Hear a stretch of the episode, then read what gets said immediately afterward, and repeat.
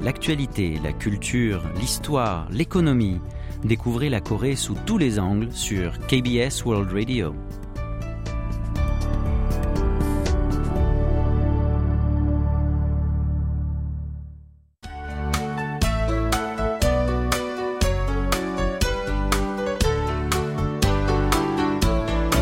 Séoul au jour le jour.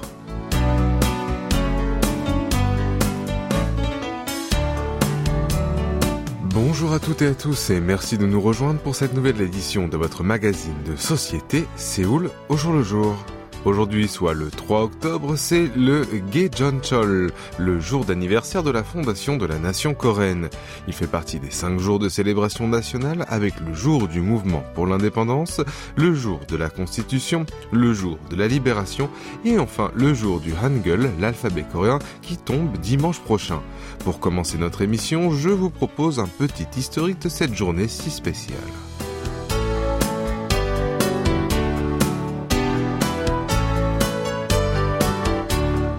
Le nom de cette journée, Chonjol, peut se traduire littéralement par le jour de l'ouverture du ciel. En effet, selon la légende, Huan Hung, le fils de Huanin, dieu du ciel, s'intéressait aux êtres humains et à la vie terrestre.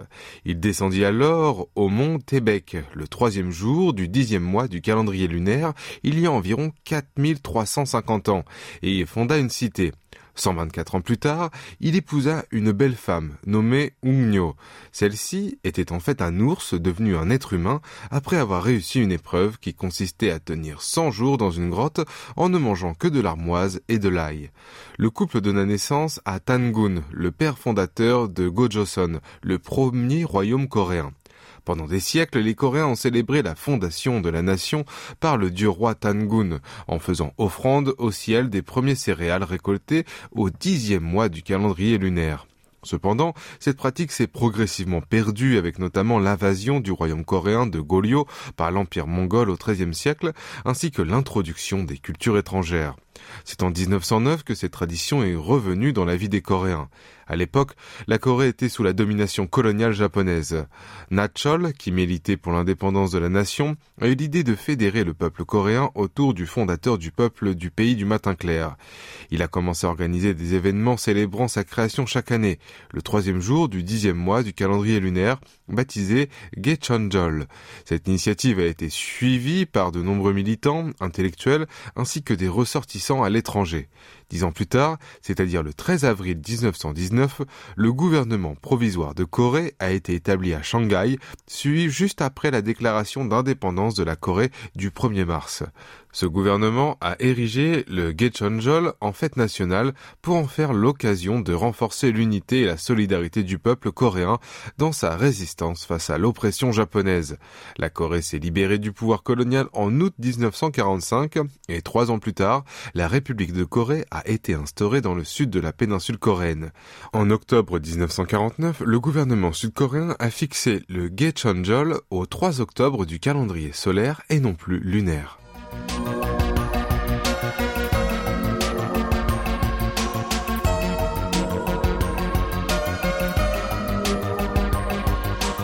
Le nombre d'employés sud-coréens qui ont pris un congé parental l'année dernière a diminué pour la première fois depuis l'introduction du système dans le pays en 2001.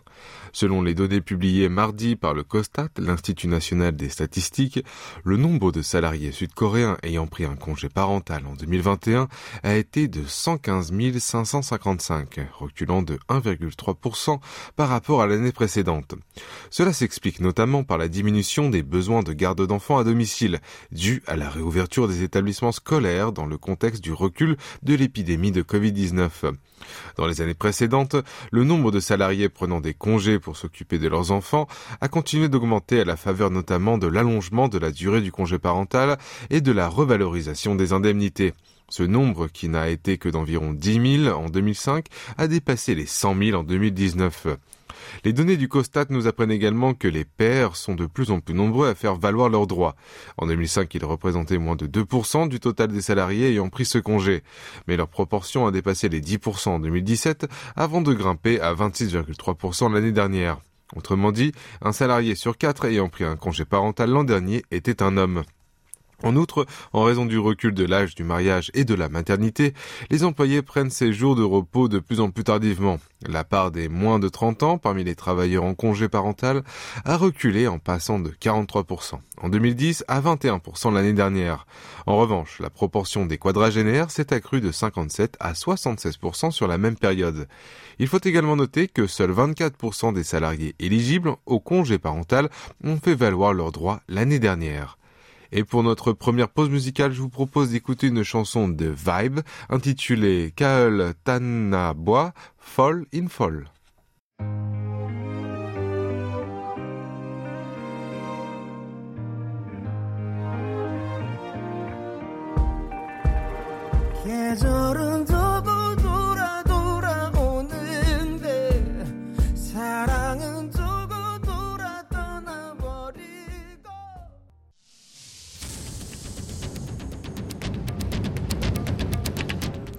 Vous avez aimé, vous avez détesté, vous avez adoré. Faites-nous part de vos réactions en nous écrivant à french.kbs.co.kr.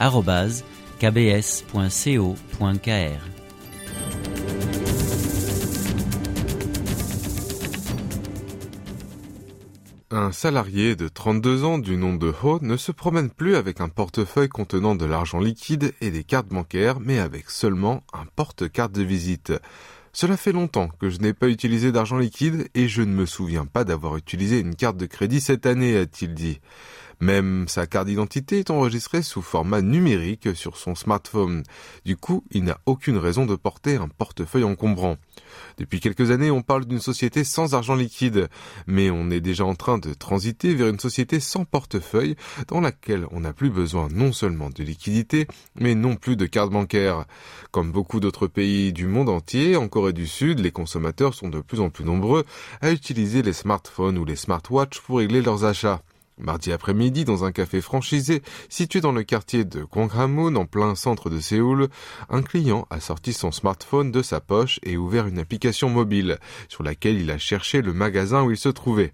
Sur le menu de boissons qui s'affichait, il a commandé un americano avant de cliquer sur le bouton payer. Le paiement a été validé après une authentification par empreinte digitale. Les points de fidélité, correspondant à 1% du prix du café, lui ont été automatiquement crédités sur son compte. Pas un mot n'a été échangé avec la caissière lors de cette transaction. Or, certains consommateurs n'ont même pas à sortir leur téléphone portable pour régler leur commande. Sur leur smartwatch, au poignet, ils ont utilisé une application du style NeverPay ou Kakao Pay et ont présenté à la caisse le code QR qui s'affichait sur leur montre. En effet, les modes de paiement simplifiés se généralise en remplaçant les cartes bancaires. Samsung Pay est le service de paiement mobile le plus utilisé par les consommateurs sud-coréens avec 80% de part de marché. Le montant cumulé des transactions effectuées via ce service dans les commerces physiques a dépassé les 136 milliards de won, soit 97 milliards d'euros en seulement 6 ans depuis son lancement en août 2015. Or, dans ce montant, seulement 30 000 milliards de won, ou 21 milliards d'euros, de transactions ont été réalisées entre août 2015 et avril 2019, et plus de 100 000 milliards de won, l'équivalent de 72 milliards d'euros de paiement, ont été effectués depuis mai 2019. Au deuxième trimestre 2022, Samsung Pay a vu le montant des transactions via son service augmenter de 50% sur un an, Kakao Pay de 35% et NeverPay de 100%. Parallèlement au succès grandissant du paiement simplifié, les cartes de crédit perdent de plus en plus leur attrait. Le nombre de cartes bancaires émises entre avril et juin de cette année par les sept sociétés de cartes du pays a diminué de 2,6 millions par rapport à la même période de l'an dernier pour tomber à 61,5 millions.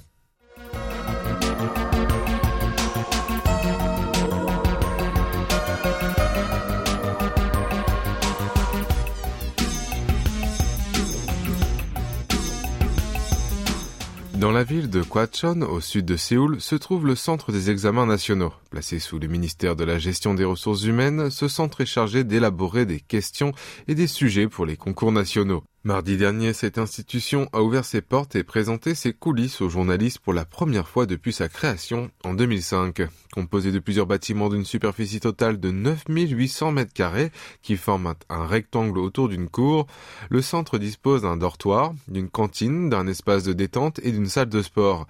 Les concepteurs des sujets réquisitionnés passent ici deux semaines enfermés pour élaborer les épreuves qui seront soumises aux candidats de l'un des 17 concours nationaux. Pour ce centre, la confidentialité est la priorité numéro un. Il est interdit d'y introduire des appareils électroniques, y compris des téléphones portables. Pour l'ensemble des bâtiments, il y a une seule entrée où il faut passer par un détecteur de métaux.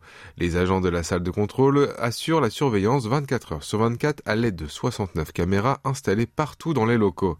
Une fois entré dans le centre, il n'est plus possible de regarder à l'extérieur. En effet, chaque fenêtre est équipée de serrures et recouverte de feuilles de papier.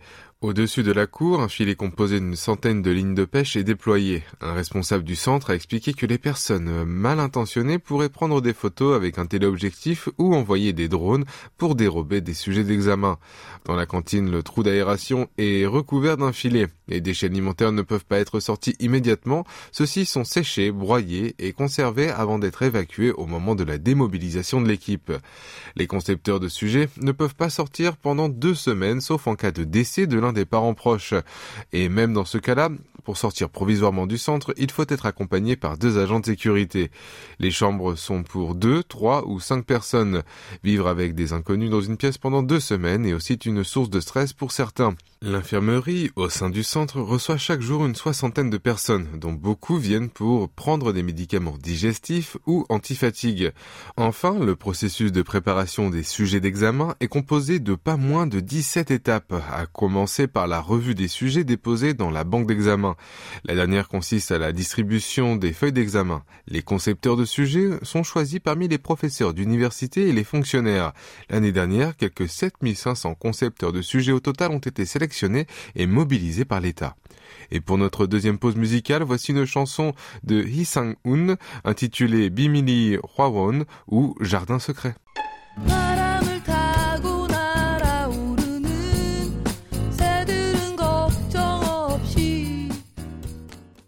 Lee Jong-jae est l'une des grandes stars de la télévision et du cinéma en Corée du Sud depuis longtemps. Pourtant, c'est après presque 30 ans de carrière qu'il a accédé à la notoriété internationale en incarnant le personnage principal de la série Squid Game sur Netflix. Pour ce rôle, il a obtenu de nombreuses récompenses ces deux dernières années dans des festivals internationaux avant de décrocher le mois dernier le prix du meilleur acteur au Emmy Awards 2022 aux États-Unis, devenant ainsi le premier acteur non anglophone à remporter cette prestigieuse distinction. Or, cet homme de 49 ans, au regard charmeur et au talent reconnu, n'a pas encore fini de faire parler de lui car une rétrospective qui lui est consacrée sera organisée ce mois-ci dans le cadre du festival du film d'Asie de l'Est de Londres, qui fête cette année sa septième édition. Lors de cet événement, cinq films qui ont marqué sa carrière seront projetés. The Young Man, réalisé par Bae Chang-ho en 1994, dans lequel il a fait ses débuts au cinéma. The Housemaid, Dim Sang-soo, un film dans lequel son talent véritablement révélé. New World, Deliver Us from Evil, et enfin Hunt, pour lequel il est passé derrière la caméra pour la première fois de sa carrière. Cette dernière œuvre a d'ailleurs été choisie pour ouvrir le festival. Lee Jong-jae sera donc présent sur le tapis rouge lors de la cérémonie d'inauguration du festival qui aura lieu au Leicester Square le 19 octobre prochain selon les organisateurs. Il sera rejoint par Im Shi-won, qui a joué dans le film de Han Jae-lim, Emergency Declaration, ainsi que l'actrice Lee Jong-eun, l'héroïne du film intitulé Hommage de la réalisatrice Shin Soo-won. Les trois acteurs sud-coréens participeront chacun de leur côté à une rencontre avec les spectateurs après les projections. Par ailleurs, au cours de ce festival qui se poursuivra jusqu'au 30 octobre, une cinquantaine d'œuvres cinématographiques asiatiques seront présentées. 14 d'entre elles sont des premières mondiales et 22 des premières britanniques. Les films sud-coréens présentés sont au nombre de 11, dont notamment The Roundup, la comédie d'action réalisée par Lee Sang-yong, et de plus des films des cinéastes taïwanais Edward Yang et Hao Xiaoxian, réalisés dans les années 90, seront projetés en version numérique remasterisé. Et c'est le film Warrior of the Future du réalisateur hongkongais Eng Yu-fai qui clôturera l'événement. Enfin, en marge du festival, plusieurs activités permettant de découvrir la culture et la gastronomie du pays du matin clair se dérouleront dans la capitale britannique, avec notamment des séances de dégustation des plats coréens au grand magasin Selfridge.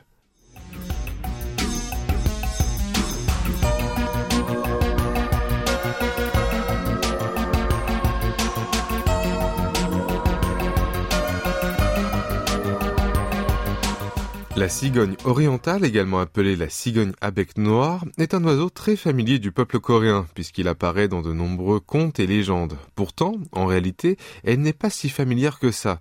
Désigné monument naturel du pays du matin clair, cet oiseau est en effet une espèce en voie de disparition et fait l'objet d'une protection par la loi. Récemment, le parc à cigognes du comté de Yesan, dans la province de Chungcheong du Sud, a envoyé trois couples de cigognes qu'il abritait à des centres d'accueil d'oiseaux sauvages en vue de les relâcher dans le milieu naturel. Ce mercredi, le parc à cigognes de Yesan et l'administration coréenne du patrimoine culturel ont signé une convention de coopération en ce sens avec les villes de Gimhae dans la province de Gyeongsang du Sud, de Changju dans la province de Chungcheong du Nord et de Sosan dans la province de Chungcheong du Sud. Deux jours plus tard, ces municipalités ont accueilli chacune un couple de cigognes dans leur centre d'accueil d'oiseaux. Dans leur nouveau lieu de vie, les cigognes vont pondre des œufs entre février et mai, élever leurs bébés entre mars et juillet, avant d'être relâchés dans la nature avec les cigognos. Dans les centres d'accueil, des nids artificiels ont été installés sur des poteaux pour aider la reproduction des oiseaux. La cigogne orientale vit dans l'est de l'Asie, notamment dans le nord-est de la Chine et dans la péninsule coréenne. En Corée du Sud, on pouvait trouver cet oiseau assez facilement jusque dans les années 50, mais depuis, sa population a fortement diminué en raison du braconnage et de la destruction massive de l'environnement naturel. En 1994, un couple de cigognes a été observé pour la dernière fois dans le comté d'Umsang, dans la province de Chungcheong du Nord. Puis, cette espèce a complètement disparu du territoire sud-coréen. Depuis, l'administration coréenne du patrimoine culturel et l'Institut de recherche sur l'écologie des cigognes de l'Université nationale de l'éducation de Corée ont introduit des cigognes depuis la Russie, l'Allemagne et le Japon afin de rétablir leur population au sud du 38e parallèle. Les deux institutions ont également mené des recherches et des projets pour la reproduction et l'élevage de ces oiseaux menacés. Ces efforts sont en train de porter leurs fruits. Aujourd'hui, plus d'une centaine de cigognes orientales habitent en Corée du Sud et cette année, 11 couples ont réussi à se reproduire en milieu naturel.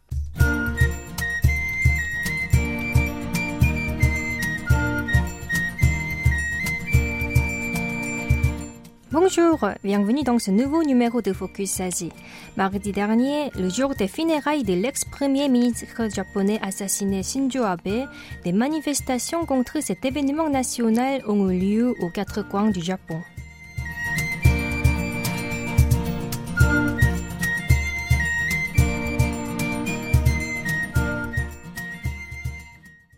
Les obsèques de Shinzo Abe se sont tenues au Nippon Budokan à Tokyo en présence de quelques 4300 personnes. Au même moment, devant le Parlement, des citoyens se sont mobilisés pour protester contre cette cérémonie menée à l'échelle nationale. Le nombre de manifestants était estimé à près de 15 000.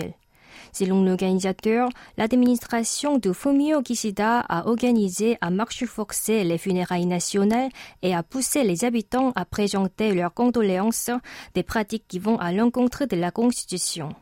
Un participant de 22 ans a indiqué que le gouvernement ne devait pas dépenser l'argent des impôts pour cet événement, alors que le Japon traverse une période difficile à cause du Covid-19 et de la flambée des prix. Les protestations se sont également déroulées dans les villes de Nagoya et Kyoto en mobilisant chacune plusieurs centaines d'individus.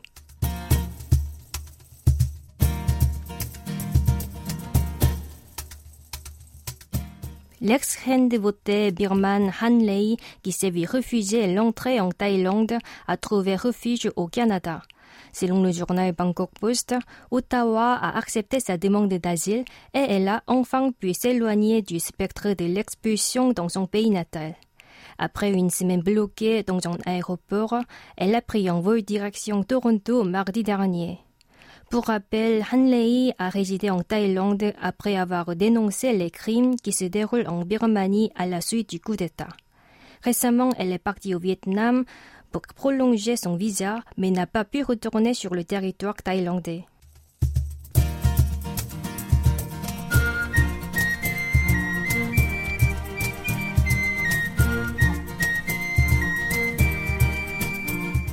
L'acteur sud-coréen Kim Soo-hyun a organisé une rencontre avec ses fans hier à Bangkok en Thaïlande. Afin d'y participer, un habitant a dépensé 4,5 millions de bahts, soit 126 000 euros. Cet événement a été planifié par Lotus, une chaîne de la grande distribution thaïlandaise. La société a offert une invitation à 3800 clients qui ont acheté des l'or d'une valeur de plus de 5000 bahts ou près de 130 euros. Les 100 plus gros dépensiers pouvaient s'asseoir au premier rang et se faire prendre en photo avec la vedette. Pour obtenir ces billets VIP, 10 personnes ont acheté respectivement pour plus d'un million de bahts, à savoir 26 800 euros. Ce rendez-vous est considéré comme le plus onéreux parmi les rencontres avec les stars sud-coréennes organisées dans le pays. Kim Soo-hyun a gagné en popularité en Asie grâce aux séries La Lune embrassant le Soleil et Mon amour venu des étoiles.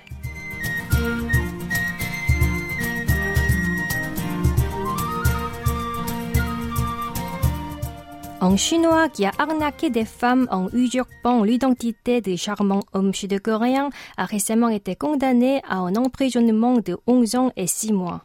D'après le journal hongkongais South China Morning Post, Hogan Song, habitant de la province du Hubei, s'est fait passer pour une personne ayant des professions attrayantes comme avocat et médecin. L'homme de 38 ans a ainsi extoqué 560 000 yuan, soit 80 000 euros, à 39 femmes dont la plupart avaient la vingtaine. L'usurpateur a utilisé pour ses photos de profil les clichés de deux bouches de coréens téléchargés sur Internet mais en réalité, il est père de famille de trois enfants, sans emploi et d'une apparence ordinaire. Cette escroquerie sentimentale a été révélée au public suite à la dénonciation à la police de la dernière victime qui avait envoyé à l'arnaqueur toutes ses économies.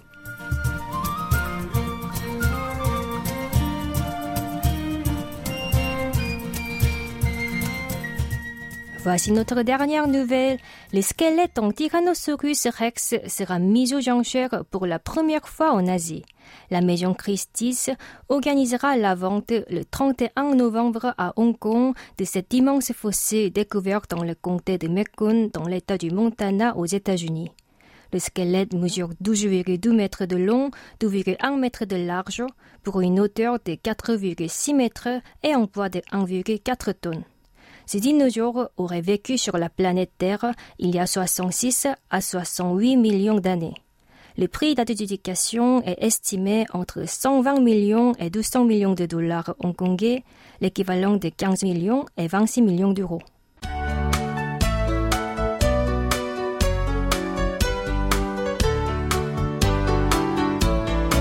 Voilà, ainsi s'achève votre Séoul le jour le jour. En espérant que cette édition vous a plu, rendez-vous du lundi au jeudi, même heure et même fréquence. C'était Che Soyon à la rédaction, Franck Atlani au micro et Kim Hongju à la réalisation. Merci de nous avoir suivis et je vous souhaite une excellente semaine.